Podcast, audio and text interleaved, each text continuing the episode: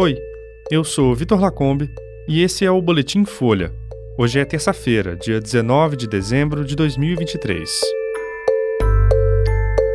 Governo lança aplicativo que promete inutilizar celular roubado com um clique. Entidades dizem que tortura e restrição de água e comida são comuns em presídios no Brasil. E terremoto mata mais de 100 pessoas na China.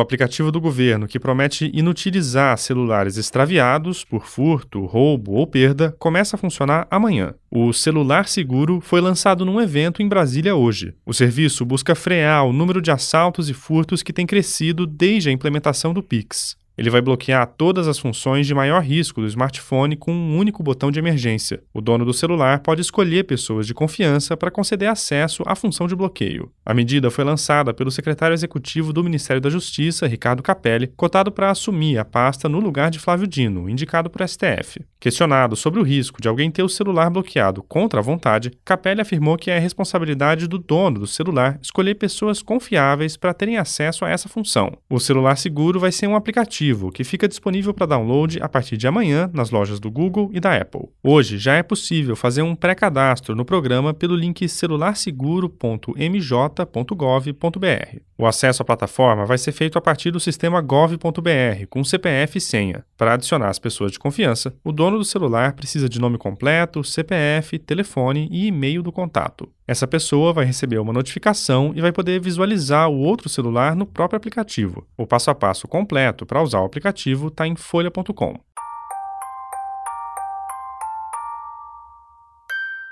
Organizações que monitoram a situação dos presídios no Brasil apontam uma proliferação de casos de tortura e desrespeito a direitos fundamentais no sistema penitenciário. As entidades dizem que a atuação violenta de agentes é agravada pela infraestrutura precária, com disseminação de doenças e restrição de água e comida. A garantia a cuidados de saúde também é negligenciada e os problemas são recorrentes em todas as regiões do país. Procurados, os estados disseram repudiar a violência dentro das unidades. Segundo relatórios do Mecanismo Nacional de Prevenção e Combate à Tortura, agressões físicas são comuns, mas existem outras formas de tortura no sistema prisional, como celas superlotadas e falta de higiene. No caso de Pernambuco, por exemplo, a Defensoria Pública afirma que a maioria das prisões enfrenta problemas no abastecimento de água. A distribuição é feita só três vezes ao dia e no presídio de Santa Cruz do Capibaribe, a água para consumo dos detentos tem cor marrom. A Secretaria de Ressocialização disse que todas as unidades do estado têm água potável. A qualidade da alimentação é alvo de denúncias em todas as regiões. Em carta a uma associação de familiares de presos do Distrito Federal, um detento disse que a comida no presídio chega azeda, com caramujos, moscas e partes de barata. Segundo o DF, os contratos estão sob diligência. O país tem um déficit de mais de 162 mil vagas nos presídios estaduais. Estudiosos do tema reforçam que as condições das prisões fortalecem o crime organizado. Em uma série de reportagens, a Folha tem mostrado que o sistema penitenciário convive com a expansão das facções.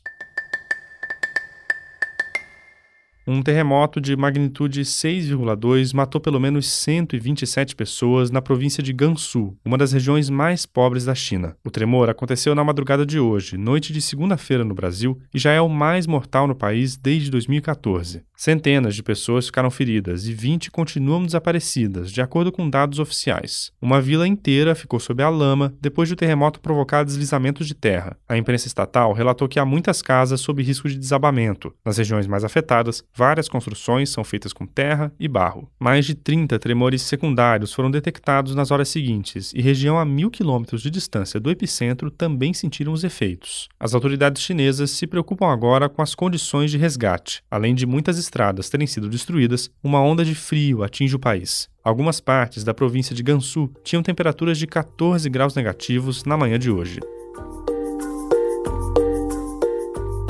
Esse foi o Boletim Folha, que é publicado de segunda a sexta, duas vezes por dia, de manhã cedinho e no final da tarde. A produção é de Carolina Moraes e Gustavo Simon, e a edição de som é do Rafael Conkle. Essas e outras notícias você encontra em folha.com. Até mais.